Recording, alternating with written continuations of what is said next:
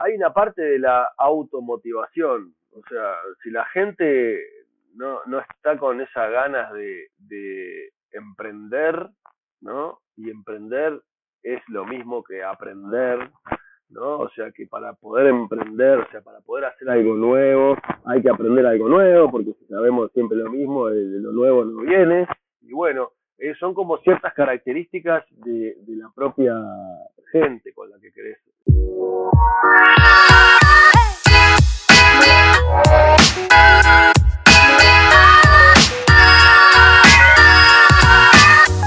A este conversar donde te comparto casos reales y ejemplos de organizaciones que aplican los principios de autogestión.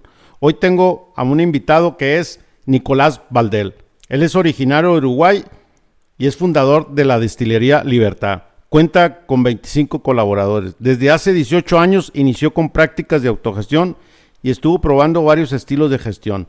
Él es un aventurero y atrevido para tomar nuevas iniciativas. Tiene su propio estilo de gestión y es el del sentido común. Una disculpa en este conversar, ya que tiene algunas fallas técnicas en el audio. Nuestro conversar fue cómo tener un espacio neutral para compartir cualquier iniciativa y poderse expresar. Cómo tener una organización humana. Así que los dejo con Nicolás. Hola Nico, ¿cómo estás? Bienvenido. Buen día, buen día Pancho, ¿cómo andas? Buen, buenos días y saludos desde Guadalajara, México. Y un saludo ya, me imagino que estás en Montevideo o, en Punta del Este, no sé dónde exactamente vivas. En Punta del Este. Acá un saludo desde la barra de Punta del Este. La parte, una de las partes más al este de Punta del Este. Sí, sí. Y creo que estuve cerca de tu casa por ahí eh, hace poco. Eh, y, y, hoy estamos por segunda vez porque les quiero compartir que la primera vez por un error mío eh, no le di grabar al episodio eh, que me ha hecho el favor de compartir y su tiempo, Nico, y, pero hoy es la segunda vez, pero creo que esta va a ser mejor que la primera. ¿Cierto, Nico? Sí, sí, cierto. Tuvimos oportunidad de ensayar. Por supuesto. Eh, Nico, ahorita hablábamos de, me, me hacías una, una pregunta antes de iniciar, si hablaba de autogestión, y yo te decía ¿Cuál era tu, tu estilo de, de, gestión en la organización? Y creo que por ahí podríamos empezar, eh, que me digas cuál es tu, tu estilo, ¿no? De, de, cómo gestionas tu organización. Y bueno, eh, son muchos estilos. Al final uno va tomando lo que, lo que le, más le gusta y más le sirve de, todo lo que ve, ¿verdad? Es como, eh, ¿te gustan las artes marciales mixtas? las artes marciales mixtas fueron, eh, son la, la síntesis, digámoslo así, de todas las artes marciales. Cada peleador hoy toma de las artes marciales tradicionales lo que le sirve para poder enfrentarse a la vida de hoy. Y esto es lo mismo. Eh, de todos los estilos de, gestión o de autogestión que fui viendo y algunos utilizando, me quedo con lo que más me rinde y ahí voy eso para mí. Ya, bien, eh, una excelente definición. Y me gustaría saber un poco de la historia, ¿no? ¿Cómo llegas a, este, a este tipo de, de gestión? ¿Dónde conectas? ¿Cómo fue? ¿En qué año fue? Eh, y, cómo estaban esos ánimos? En la, porque tú eres de los pioneros en América Latina de, de, que iniciaste con este tipo de movimientos, ¿no? Cuéntame un poco de, tu historia. Y bueno, yo este, eh, de, algún modo, mi segunda etapa, digámoslo así, más como industrial, porque antes vengo de las discotecas y los restaurantes, otro tipo de, o sea, las industrias más creativas y, del entretenimiento. Eh, cuando salté a la, industria más dura, este, bueno, fui probando los distintos métodos que, que había visto, digámoslo así, ¿no? Este, y cómo, cómo surge con la intención de mejorar al principio el servicio, ¿no? Era como, bueno, ¿de qué manera nos coordinamos y nos organizamos todos los que estamos en este equipo para recibir y atender de la mejor manera a los clientes que vengan? Y esa era la gestión, cómo nos organizábamos de esa manera. Y ahí vienen los, los distintos modelos, ¿no? ¿Y cuáles fueron estos distintos modelos que, analizaste? Y, me gustaría saber con qué te quedaste con cada uno de ellos, ¿no? ¿Qué, qué sucedió, no? Y bueno, los modelos eh, como que iban variando, ¿no? Desde modelos muy humanos y donde a la gente se la ponía eh, por delante, digámoslo así, donde cada una de las personas razona, eh, acciona y, colabora con el todo, ¿no? O modelos más eh, militares, si se quiere, donde hay alguien que ordena. Perdón. Más donde hay alguien que ordena, ¿no? Más como si fuera un cuadro de algo, un cuadro de fútbol, donde hay toda una jerarquía para el orden. Después, bueno, hay una, se acomoda la cosa, pero hay toda una jerarquía, ¿no? ¿verdad? Y, bueno, fui mirando eso, fui pasando de modelos este, centralizados en el líder a modelos eh, descentralizados, donde de algún modo u otro, en algún momento, todos emergen como líderes, eh, por lo menos parciales, de algo, ¿no? Eh, cada uno lidera sus procesos o, su, o sus áreas, ¿no? Ya. Y cuéntame un poco de, esta parte también de tus inicios y la fecha cuando inicias con esta, con esta etapa. ¿Qué sucedió? Eh, porque recuerdo yo que me habías compartido de, pues de que estabas con mucho entusiasmo y después te, como que te encontraste con tu propia realidad de tu sentido común. ¿Qué, qué, qué, pasó en esa, en esa época de, de situaciones de, de que inicias y entonces eh, empiezas a ver tu, tu propio sentido? Bueno, cuando, de algún modo, cuando empecé, el, el esquema siempre era más piramidal, ¿no? Donde eh, al principio empecé de algún modo solo, este, y a la gente que fui incorporando siempre le decía lo que tenía que hacer, digámoslo de esa manera.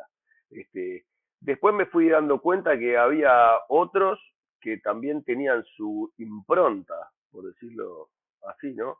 Este, y entonces me parecía que valía la pena dejar que la gente también este, eh, pusiera lo que tenía para poner, digámoslo así, ¿no? Este, es muy difícil decirle a todo el mundo lo que tiene que hacer. Es, eh, funciona en una etapa muy primaria, pero cuando hay, cuando necesitas creatividad y, cosas de esas, no, no funciona tanto, ¿verdad? Y entonces ahí me vi seducido por otros modelos que no solamente compartían el liderazgo, digámoslo de esa manera, eh, compartían el liderazgo, pero también compartían otras cosas como eh, algo de la responsabilidad y también algo del el logro, ¿no? De, del profit o del rédito o del logro en general. Este, y bueno, fui pasando de, un modelo al otro, ¿no? Este, yendo de modelos más este, autoritarios o más este, direccionados a modelos en donde se le daba la oportunidad al otro de, co-crear dentro de un marco, ¿no? ¿verdad? Y, bueno, eh, eso me llevó también a mirar esos modelos en donde se distribuye todo, digámoslo así, ¿no? Eh, la responsabilidad y también el, el logro, digámoslo. Este, pero con el tiempo eh, es como el péndulo, fui de un lado al otro, ¿viste? Eh, de, a ratos me parecía muy interesante ciertas cosas y de a ratos muy interesantes eh, otras, ¿viste? Y entonces fui, fui de un lado al otro sin, sin limitarme, digámoslo de esa manera. Claro. Y me gustaría que entremos a, a tu estilo de gestión del sentido común eh, con ejemplos reales de cómo operas actualmente tu modelo, cómo, cómo es, por ejemplo, cómo, cómo es que se toman las decisiones en tu, en tu organización. Eh, esa sería la primera pregunta ya de, de, tu estilo propio. Para mí es el estilo Nicolás Valdel. Así lo, así lo, así le pondría yo un nombre, si me lo permites. Pero porque eres muy propio y eres, y eres auténtico, eres valiente, tienes un coraje para hacer las cosas y, pues para mí eres único, ¿no? Em, mira, eh, lo, primero que me parece que me viene así a la cabeza es que el estilo de dirección o de liderazgo de la organización en la que participo, pero también de la que soy dueño, porque ahí estamos hablando de cosas distintas.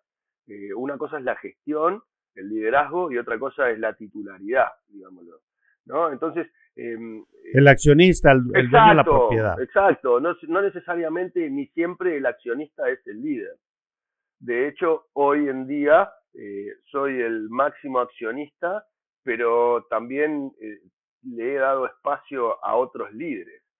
Y hoy en la organización nuestra hay un equipo, un, comité de, gerenciamiento, por decirlo, eh, que, está compuesto por varias personas, eh, algunos socios, directores, eh, y después la gente operativa.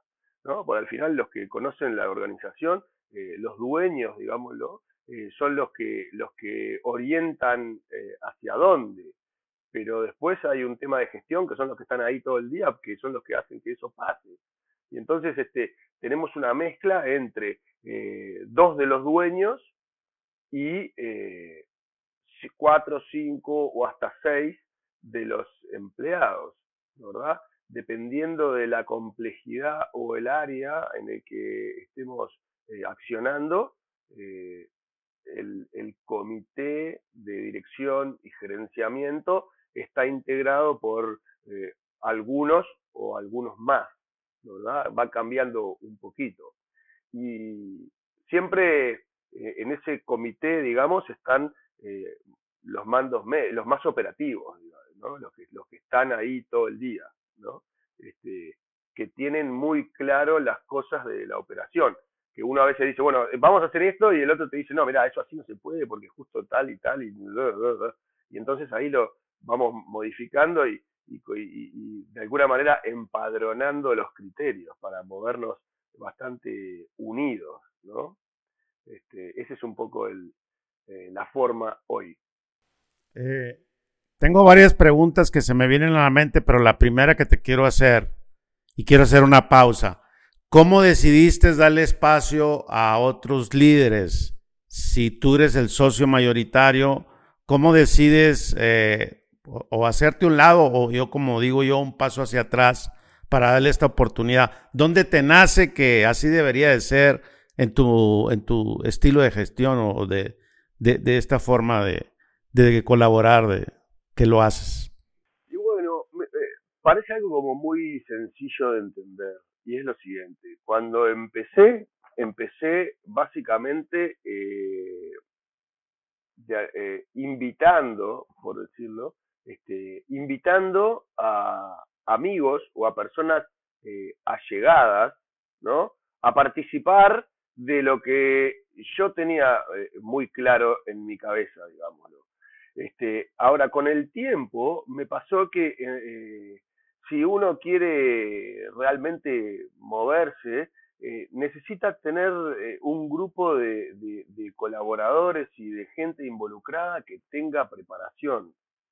Entonces, a medida que fui haciendo ese enroque, cambiando, eh, o sea, la, gente con la que empecé, que empecé muy al estilo emprendedor, eh, entre los amigos, eh, cuando fui cambiando, haciendo ese enroque por gente más preparada, a medida que, que eso iba pasando en el tiempo, eh, ya íbamos buscando con mucho más eh, precisión las habilidades que debería tener el que va a participar o a coparticipar del liderazgo, ¿verdad? Entonces llega un momento, el día de hoy, que mm, casi todos los colaboradores que se sientan en la mesa están mucho más preparados que yo. Esa es la realidad. Entonces, hay un tema con la dirección técnica que es hacia dónde pero después hay un tema en la operativa de quién sabe más. Y entonces eh, es facilísimo. Este, hay que darle un poco de, espacio a todos esos que vienen preparados, ¿viste? Como si fuera el cuadro de fútbol de las inferiores que se están entrenando y llegaron el día y, vos eh, el día que lo pusiste no le decís cómo tiene que correr, lo dejás que corra. Claro. Y, y me queda claro como, como esta parte de soltar el liderazgo y creo que también no, no es fácil soltar liderazgo y yo lo he conversado en varios episodios, pero el hecho de dar ese paso, ese paso hacia atrás, de, de soltar liderazgo, pues tiene que ver como en avanzar y madurar en la organización, en creer en los demás, ¿verdad? Eh, como lo, lo, lo, he venido siendo y me, me, parece muy interesante. Ahora, esta parte de la, de la visión técnica la dan los socios, los, los la, pero los que más saben eh, son la gente que está en la operación y es la que te dice esto sí se puede, esto no, y, le ponen, pues esto, saben el detalle de la operación. Y, y, en algún momento lo hiciste al revés, que ellos tuvieran esa visión técnica y si lo hicieron eh, o, o, no. Eh, en esta parte, ¿y por qué lo haces así, de esa manera? Como yo pienso que tienes como un híbrido, ¿no? O sea, están los socios y el operativo y están los que saben, ¿no? Y esa palabra eh, me, me, gusta y me causa así como, eh, pues ese reconocimiento al que sabe y es la mandos medios, ¿verdad? Y los que están ahí en ese día, eh, en el día a día, perdón. ¿Y cómo es que, que, que si en algún momento sucedió al revés, ¿no? Buenísimo. Mira, nosotros en realidad en algún momento arrancamos, como te digo, desde el lado más tradicional. Y de, de, con el tiempo, yo mismo me vi seducido por esos otros modelos alternativos muy típicos de las industrias creativas, emergentes, que son muy dinámicos y están muy buenos para lo que tiene que ver con la innovación y las cosas nuevas. Eh, a veces no son tan compatibles con la industria de los fierros. Acordate que lo nuestro es una industria pura y dura, o sea, nosotros producimos bienes, este, no es simplemente algo creativo, ¿no? Y con eso quiero decir que hay todo un hardware, ¿no? una fábrica que lleva tiempo. A veces simplemente uno dice, bueno, la voy a poner en marcha y para ponerla en marcha está 10 días. ¿Viste? No es que la voy a poner en marcha y aprieto el botón como aprieto en la computadora y se prende la computadora demora en ponerse en marcha. Entonces, este, los procesos son, un poco más lentos. Eh, nosotros eh, arrancamos eh, dándole cada vez más espacio al, resto del equipo, tratando de, de, fomentar de alguna manera esa, ese intraemprendedor que le llaman, que, se agarra de algo y, lo, y, lo, trata de mejorar y de, y de, y de bueno, de, mejorar, obviamente, ¿no? Improvisando soluciones nuevas eh, que, de alguna manera eh, todas las partes crean que, que, van hacia ese lugar, ¿no? ¿verdad?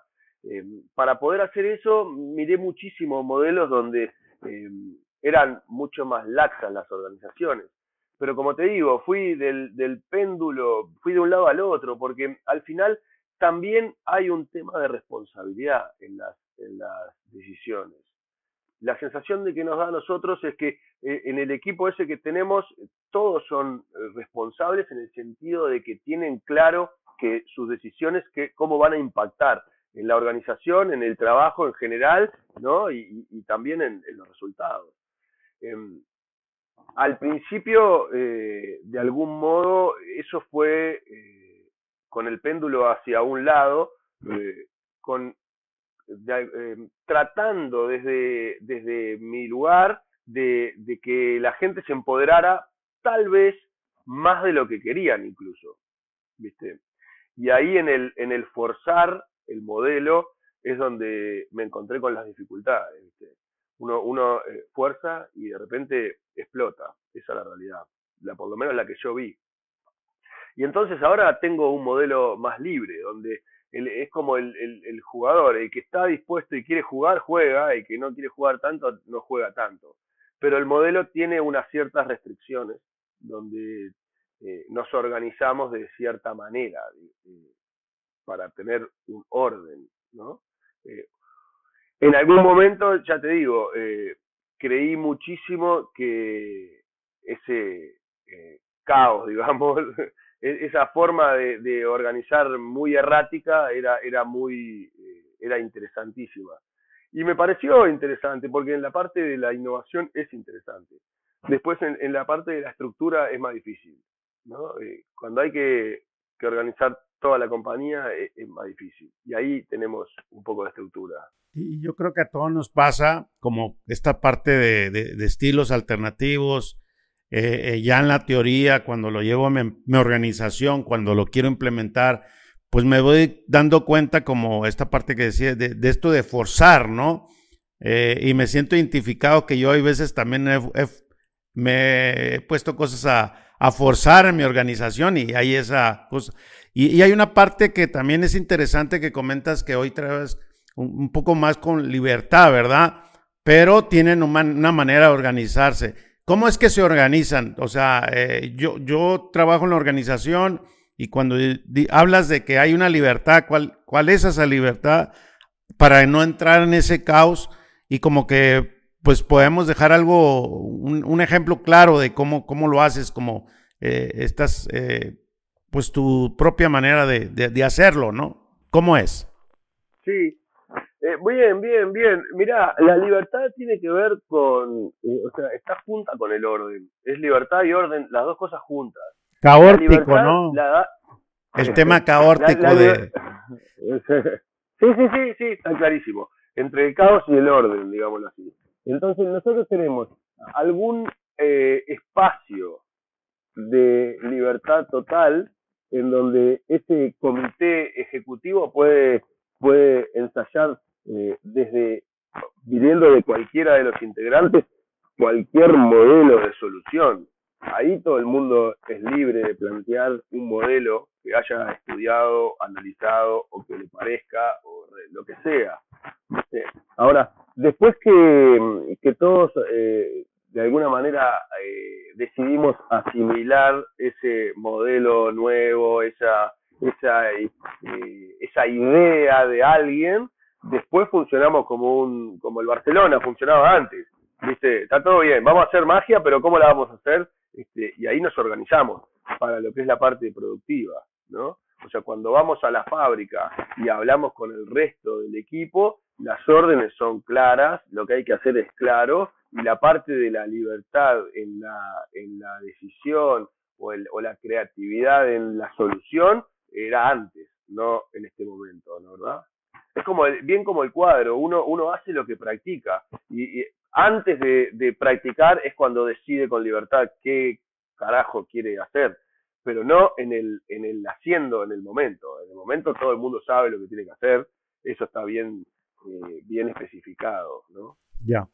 Eh, y ahorita se me viene a la mente eh, un tema que me hablaste en el primer episodio, que un día a la semana eh, ustedes le hablan como el cuarto de, la imaginación, o no, no recuerdo exactamente. ¿Y, cómo es eso y, y, quiénes participan ahí o, cuál es la dinámica o, y cómo es que lo hacen? Porque me decías como que era el búnker, ¿no? Como que era la forma de que le daban claridad hacia dónde iban a ir y, y me imagino paso a paso, semanas, con una visión, pero ir construyendo, como ir resolviendo las cosas y, y qué tal funciona ese, este, este, este búnker, ¿no? Le, puse búnker porque no, no me acuerdo si así es, pero discúlpame si no lo es, ¿verdad? Nosotros le, llamamos el cuarto de pensar, ¿verdad? Este, es un cuarto que tenemos que es bastante neutral, en donde no es eh, ningún espacio de nadie en concreto, con lo cual todo el mundo que participa se siente libre, porque no es la oficina de alguien y tal. Este, y ahí es donde te digo que eh, ese funciona ese comité ejecutivo, ¿no? Ese, es ese comité que a veces integra más personas o a veces menos, en donde estamos dos de los socios, directores, este, uno de esos socios directores es el CEO, digámoslo de esa manera, este, que además eh, opera como, tiene como una doble función, donde opera también como director comercial y jefe de lo que es la administración, y entonces vamos organizándonos eh, de la manera más, eh, más cómoda, ¿no? Y esa, esa, mm, esa, ese momento de pensar es lo que se da en ese cuarto donde a veces eh, yo mismo soy censurado, ¿no? O sea, alguien me dice, no, eso que estás pensando es una idiotez, punto. y, lo, y lo hacemos de otra manera, ¿entendés? Este, eso me pasa muchas veces. Oye, ¿qué sientes cuando alguien te dice es una idiotez? ¿Cuál es tu reacción? ¿Ya, ya, ya eres maduro con tu ego o, todavía te, como decimos en México, hay, eres de, mecha corta, no sé cómo digan allá en, Uruguay? no, no, no. Eh, estoy bien maduro porque eh, la realidad es que mm, la parte que más me atrae a mí es la parte que a veces eh, no todo el mundo entiende. Y lo digo porque, mira, cuando nosotros nos juntamos en ese cuarto, hay un gerente financiero ahí, hay un gerente comercial, hay una gerenta de producción, eh, a veces está la secretaria general, digamos, de las oficinas, y a veces hay algún otro, como por ejemplo el encargado de mantenimiento o el encargado de producción de algún área específica, ¿verdad? Y después estoy eh, yo, ¿no? Este, pero eh, al final el único que se encarga de lo que es innovación, desarrollo, termino siendo yo, que es el que me divierte. Entonces es, ahí en donde muchísimas de las veces me, de alguna manera u otra me, me, me, ponen eh, me ponen en tiempos, digámoslo así, ¿no? O sea, eh, si se confrontan ideas de alguien que ve algo que no existe con lo que ven los otros que solamente están acostumbrados a administrar lo que existe, se ve y se mide, entonces ahí empieza este, este lío. O sea, hay, muchas veces que mis planteos parecen como demasiado descolgados, ¿no verdad? Este, pero también son esos mismos planteos que a veces crean cosas nuevas que no existían. Ok. Y, me, me, gustaría pasar este, este, esta otra, otro tema que me parece interesante en el tema de la libertad. Hasta qué es lo que no puede hacer la gente que colabora en tu empresa, hasta qué es lo que tienes alguna regla que dices, puedes hacer todo esto menos esto, eh, o, cómo manejas esa parte. Bueno, cuando estamos en, el, la fábrica y, ya estamos todos eh, siguiendo el libreto, nadie se puede salir de lo que decimos, esa es la realidad. Este, si no, la fábrica no funciona. Ahora, cuando estamos en ese cuarto de pensar y tal, eh, como que la única cosa es no faltar al respeto. Y ahí, mientras vos no faltes el respeto, la gente propone cosas que a veces eh, yo propongo algo y alguien me dice, no, eso no se puede hacer así. O al revés, ¿viste? O alguien propone algo que dice, no, vamos a hacerlo de esta manera. Y yo le digo, no, pará, pero eso no tiene nada que ver con el espíritu de lo que queríamos hacer. No sé, ese tipo de, cosas.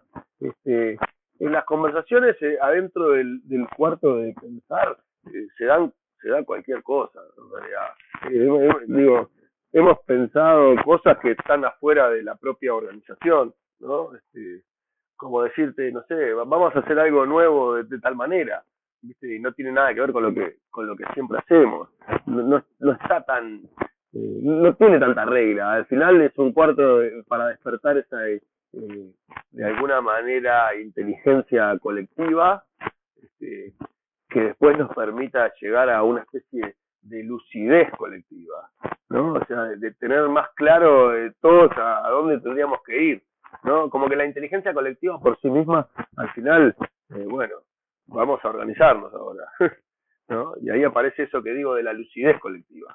Y Nico, ah, para llegar a esa lucidez, a esa ni inteligencia colectiva, imaginación colectiva, ¿qué se requiere? O sea, porque no todas las organizaciones, eh, pues hay que pasar un proceso.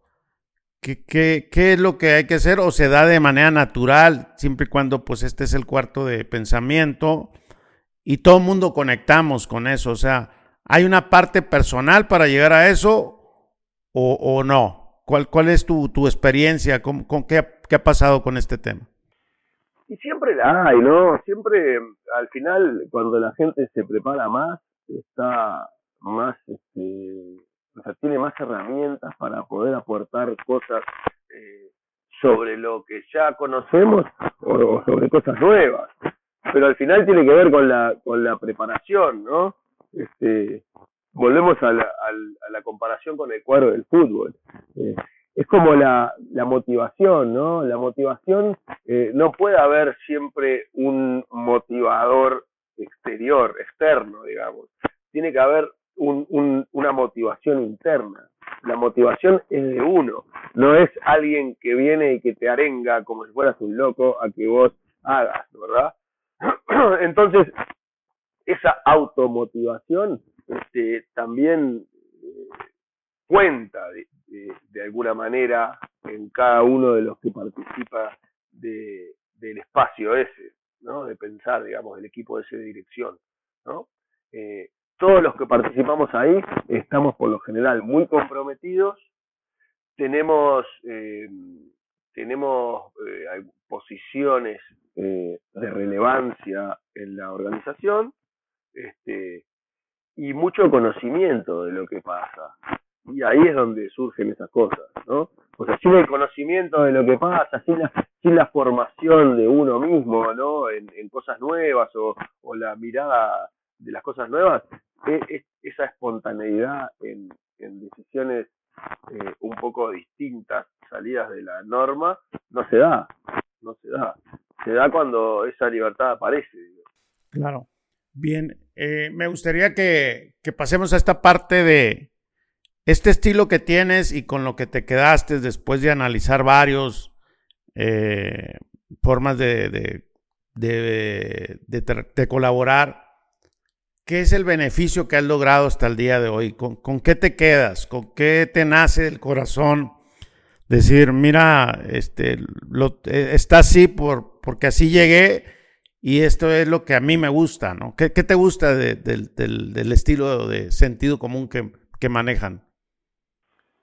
a mí me gusta, hay una cercanía entre todas las partes, hay, hay, hay, eh, hay una lógica de que todos eh, nos cubrimos entre todos, y no hay nadie que, ah, mirá lo que vos, este, lo que vos decías o lo que, ¿no? Es, al, al final no hay una interna complicada entre la gente, al revés, la gente se siente cómoda y hay una interna fácil a veces la interna termina siendo más fácil que la realidad de esta manera, ¿no? Viste que a veces la interna termina siendo más difícil que la realidad.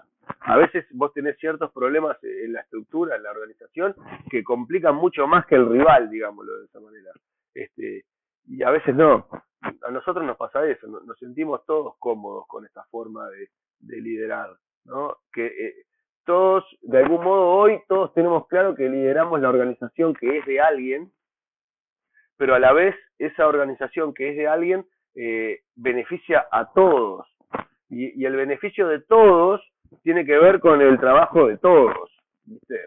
Y, esa claridad en, bueno, la organización es de alguien y el beneficio lo podemos, eh, hay una parte del beneficio que es bueno para todos y, y todos mantenemos nuestras fuentes de trabajo y todos trabajamos de una manera más cómoda y todos este, cuando necesitamos ciertos beneficios eh, los tenemos, y, eso es parte de la, de la gracia, digámoslo así, ¿no?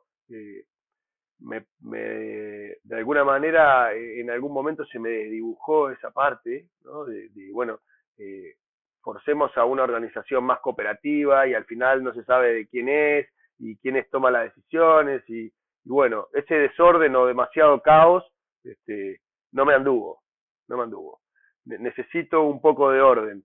Este, y bueno, y ahí funcionamos, entre ese orden. Claro, claro, que al final es un buen equilibrio, ¿no? O sea, si te vas hacia lo izquierdo de, del caos, pues es un problema, y si te vas al exceso de, del orden con esa, no, una rigidez cuadrada, pues también crea un, un, un problema, ¿no? Entonces me queda claro que hay que bailar, hay que danzar, e, esta parte de, de, las dos que se unen en, esta, en este espacio, ¿no? Donde, donde ni para un lado ni para el otro, ¿no? Ahí tienes que ir viendo la...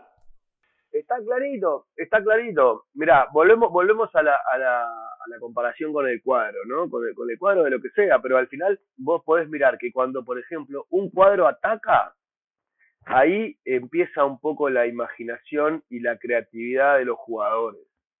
¿no? Hay, hay una suerte de eh, movimientos coordinados, pero más solitario, más espontáneo.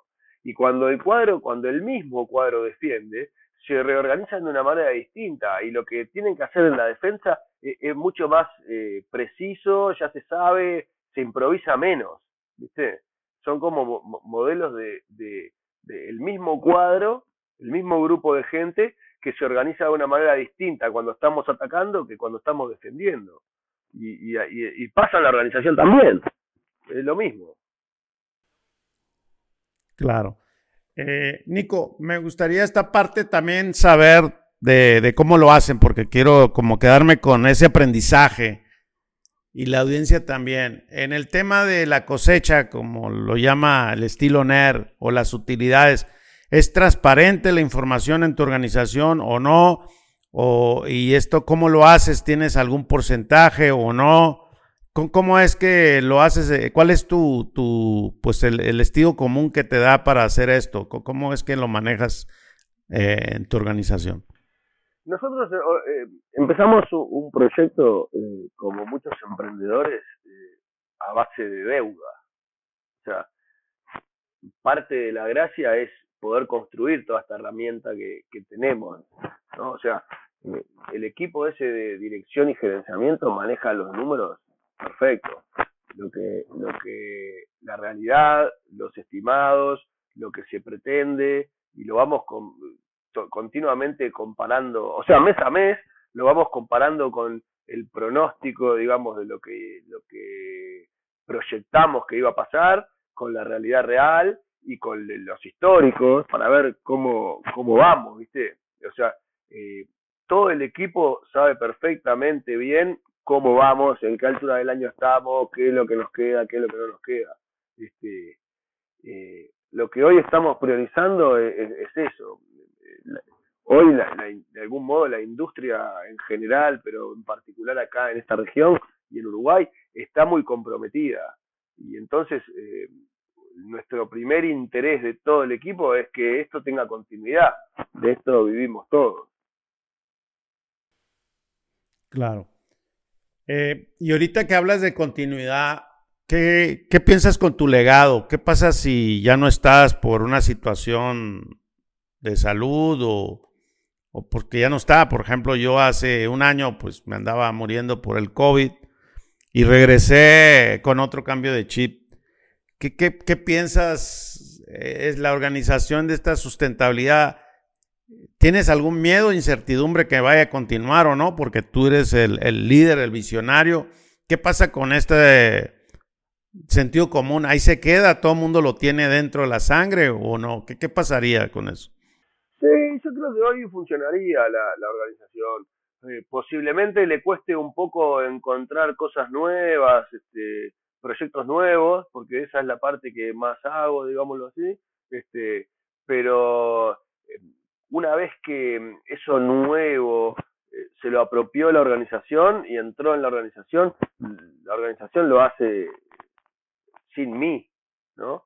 Y funciona bien.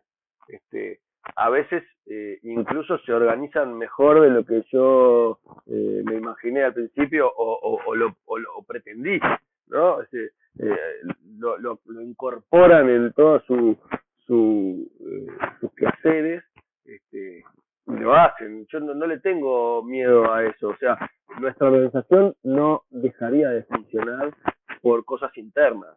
Por lo menos no, no, no me da esa sensación. ¿no? Después hay que ver con qué eh, creatividad o con qué eh, forma de resolver problemas nuevos que se presentan aparece la organización. Este, también cre quiero creer que ahí la organización se, se envolvería bien. Este, me gustaría estar ahí, pero me parece que se desenvolvería bien, esa es la realidad. Ya. ¿Y ya has pensado en algún momento retirarte de la operación y decir, bueno, hasta aquí llego, ya no voy a tomar decisiones, ya no voy a estar en el cuarto de pensamiento? ¿Te ha llegado el momento, pues, no sé, jubilarte, retirarte, decir, bueno, voy a ser accionista, pero pues lo voy a hacer de otra manera, pero ya no meterme? ¿O realmente es parte de tu esencia estar conectado ahí? Bueno, em, a ver, em, en el cuarto ese de pensar, eh, todas esas personas que están ahí, todas tienen un rol operativo y yo no. Ah, ok, ok. Qué bueno que me lo aclaras porque pensé que sí. Y qué interesante, ¿no? Y nos gustaría cuál es el, tu rol ahí en el cuarto de pensamiento cuando vas, ¿verdad? bueno, tiene que ver con eso que te digo, tiene que ver mucho con el I más D, ¿viste? O sea, con, con, las cosas nuevas y después lo otro que a mí me apasiona eh, son los fierros, las máquinas.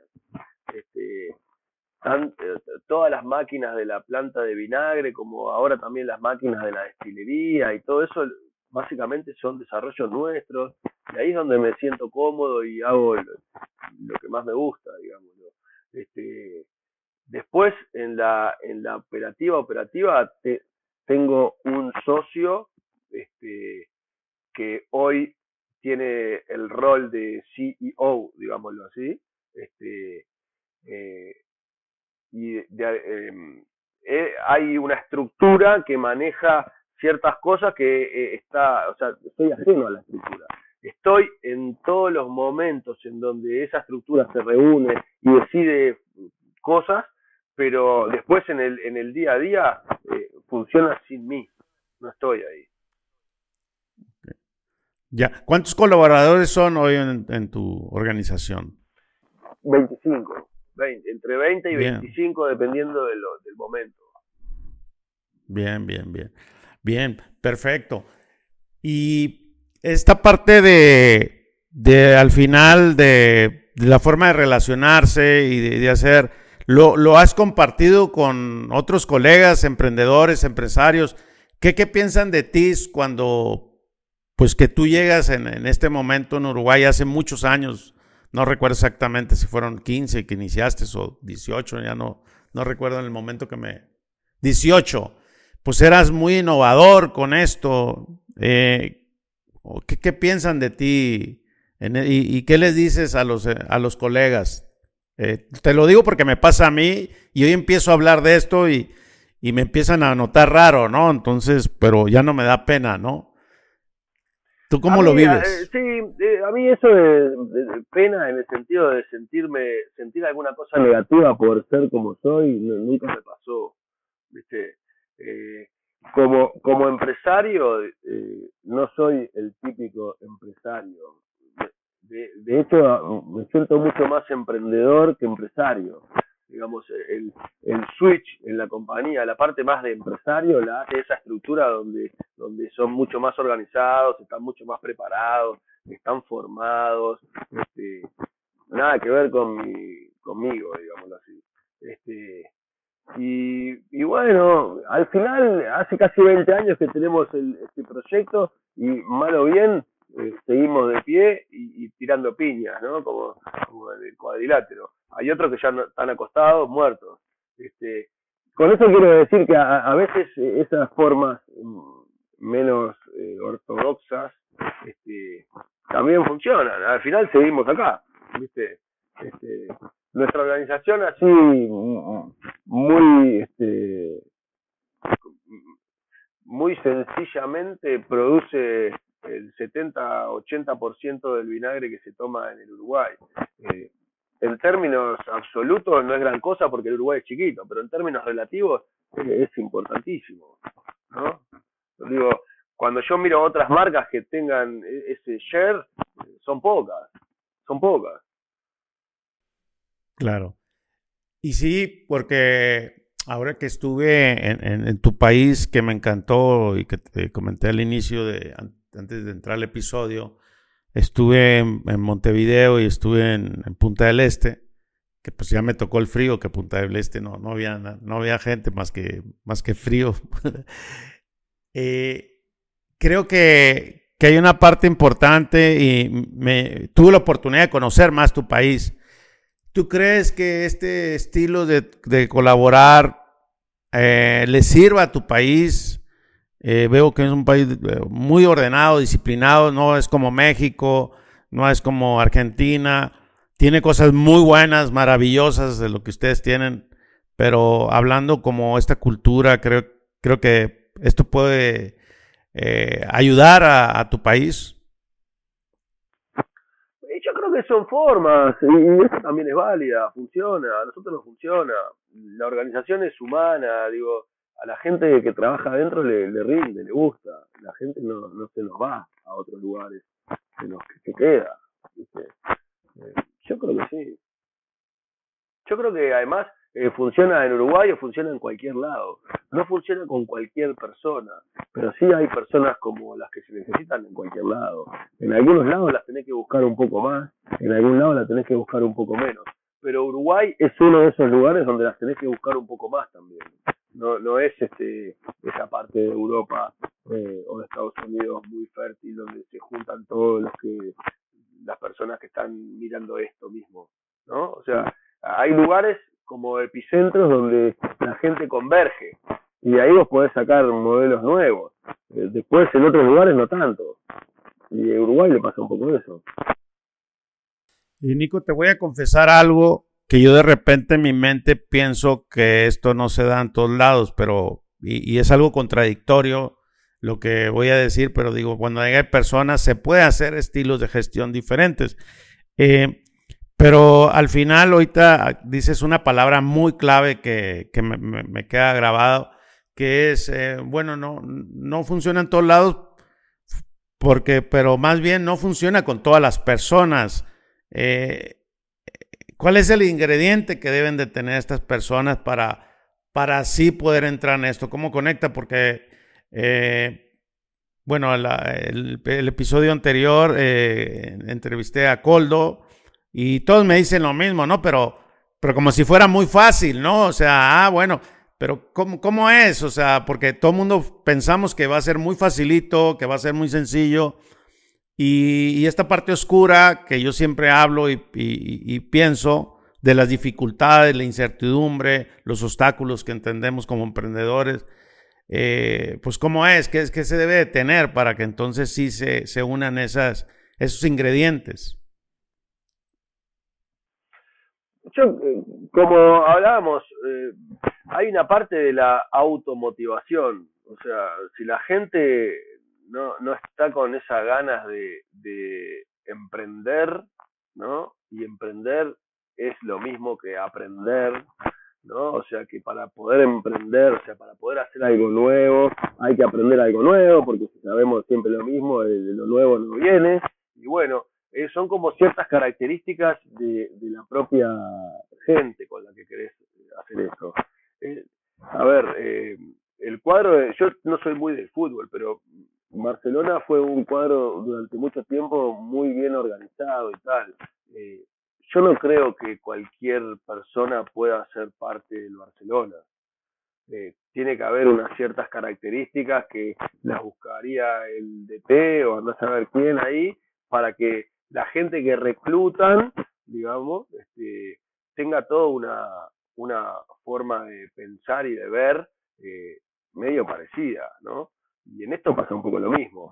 Nosotros en ese equipo de dirección y gerenciamiento, que el núcleo duro somos 4 o 5, eh, esos 4 o 5 somos bastante emprendedores. O sea, todos tienen la automotivación necesaria. Nadie tiene que estar empujando al otro. ¿Viste? Eh, y eso es fundamental.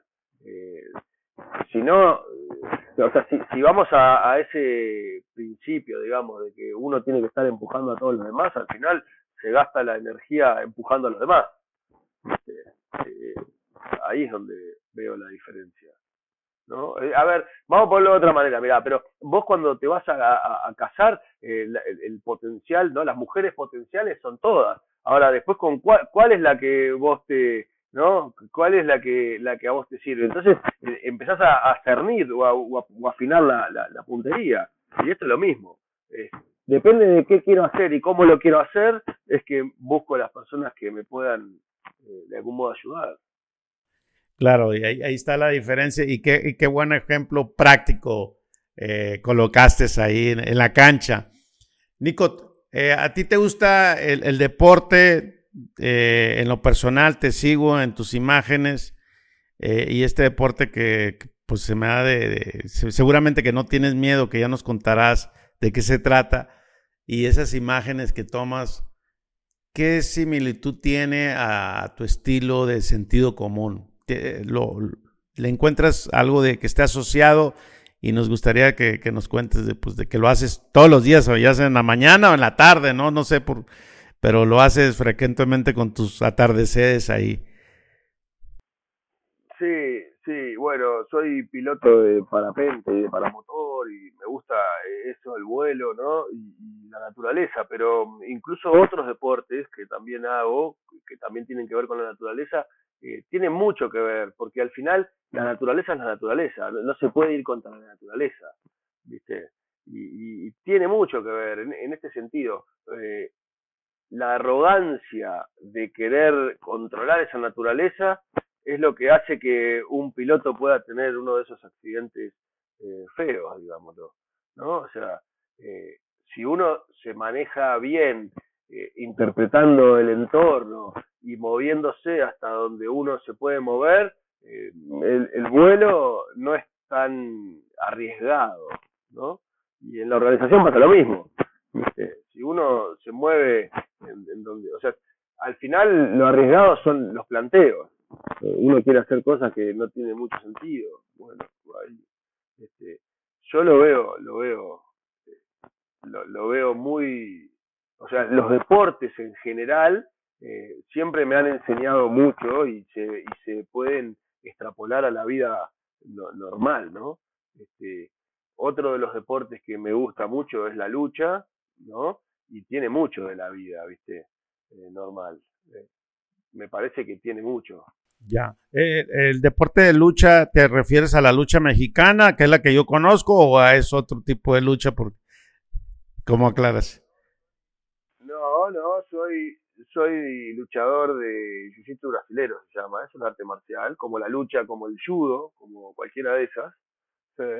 Y también te enseña muchísimo, ¿viste? vos tenés que leer muy bien lo que está pasando y tenés que ver eh, quién es el otro y cuáles son tus habilidades y cuáles son las potencialidades del otro y cuáles de tus habilidades podría eh, funcionar mejor con el otro, que tiene sus propias habilidades y también tiene algunas este, que no son tan hábiles. Tiene algunos, algunos, algunas deficiencias respecto de vos, hay que tratar de interpretarlo bien, en la lucha a veces está arriba, ganando, por decirlo de alguna manera, y a veces estás abajo, aguantando el temporal, también tiene muchas enseñanzas. Eh, por lo general la gente cuando está abajo es la que, la que se rinde enseguida, eh, es más difícil estar abajo, entonces tiene muchas comparaciones y muchas enseñanzas, ¿no? Y deja unos... Bien, muy, muy interesante y con bastante sabiduría y yo me identifico mucho con, contigo porque yo hago lo mismo, ¿no? Veo de todo y yo, y yo en realidad aprendo de mis invitados como el día de hoy y estoy aprendiendo contigo. Te agradezco mucho y seguramente que regreso a, a Uruguay, a tu país, que me encantó y seguramente que te avisaré con tiempo y te visitaré. Así que muchas gracias por este espacio.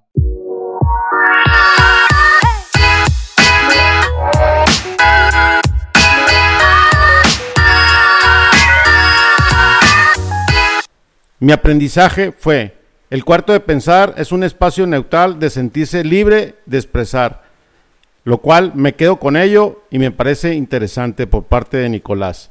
Si te gustó este conversar, te invito a que lo compartas y ya te puedes suscribir a nuestro nuevo canal de YouTube.